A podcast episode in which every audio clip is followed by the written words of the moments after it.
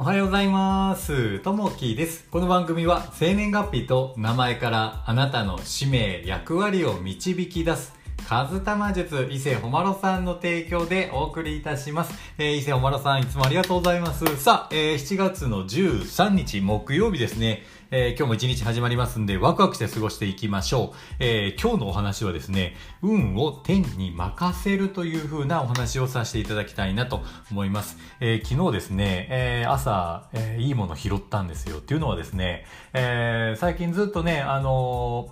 犬の散歩をしながらですね、えー、ゴミ拾いをしている女性の方がいらっしゃって、まあこれお友達の方なんですけれども、その方がおっしゃられてて、毎日ね、あの犬の散歩をして一緒にゴミを一緒に拾ってるんですよということで、まあビニール袋と、えー、持ってですね、こうお出かけしてらっしゃって、で、いつもこう探しているものがあるんですっていうふうに言ってらっしゃって、何探してるんですかって聞くとですね、えー、鳥の羽って言われるんですね。で、鳥の羽を拾うと、あの、すごくね、えー、幸運で運気が上がるんですよっておっしゃられて、ああ、そうなんやと思いながらですね、えー、昨日ですね、僕はあの、ゴミ拾いをこうしてたんですけれども、えー、その中で、ここ最近ずっとなんか鳥の羽ってこう落ちてなかったんですけど、昨日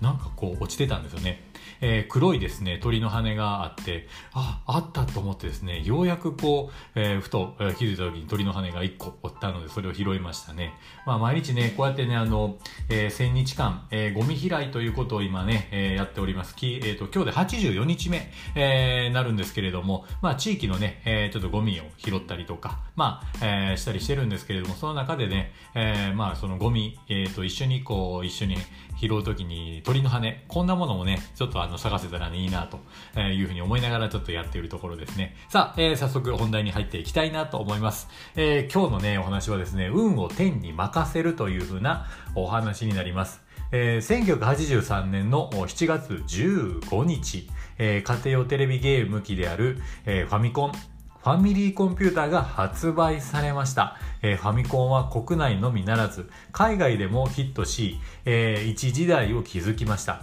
えー、発売したのは、えー、1889年創業の任天堂株式会社です。えー、創業者である、えー、山内、えー、房次郎氏が、えー、京都で小さな店を構ええー、花札を製造したのが始まりとされていますと。任天堂の正式な社名由来は残っていないようですが、えー、三代目社長である山内、えー、博氏は運を天に任せて、えー、与えられた仕事に全力で取り組むと、えー、定義しました。任天堂はファミコン発売以後も幅広い、えー、世代の人に愛される数々のヒット商品を生み出していますと。これは天は自ら手、えー、助くるものを助くという言葉のように天が味方するほどに、えー、社が一丸となり力を尽くして働いた結果なのではないでしょうかと、えー、何事も結果を出すにはまず全力で取り組むことが重要です、え、現在行われている業務を、え、真心を込めて精一杯取り組みましょうと、まあ、全力で業務に当たりましょうと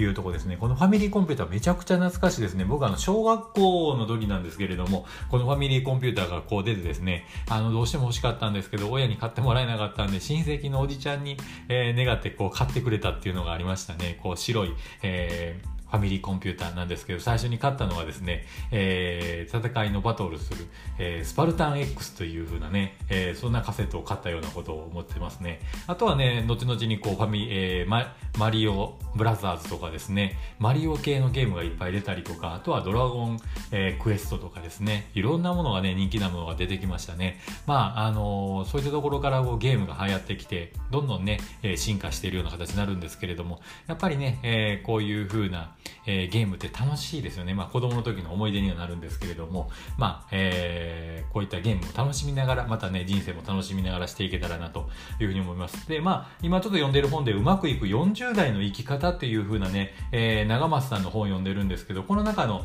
一文で、まあ、これから40代を大切にしたい、えー、アイウェオっていうのがあったんですけども、この40代、えー、まあ、全力でどうやって生きていくのかというところで5つ大切にしていくアイウェイをですね、まあ、ちょっとこれご紹介していると、1つ目のあっていうのが、えー、愛ですね。これは愛を大切にしてくださいと。で、2つ目のいっていうのは命ですね。えー、与えられたこう命、えー、があると思いますので、その命を大切にすると。で、3つ目、えー、うですね。これは運。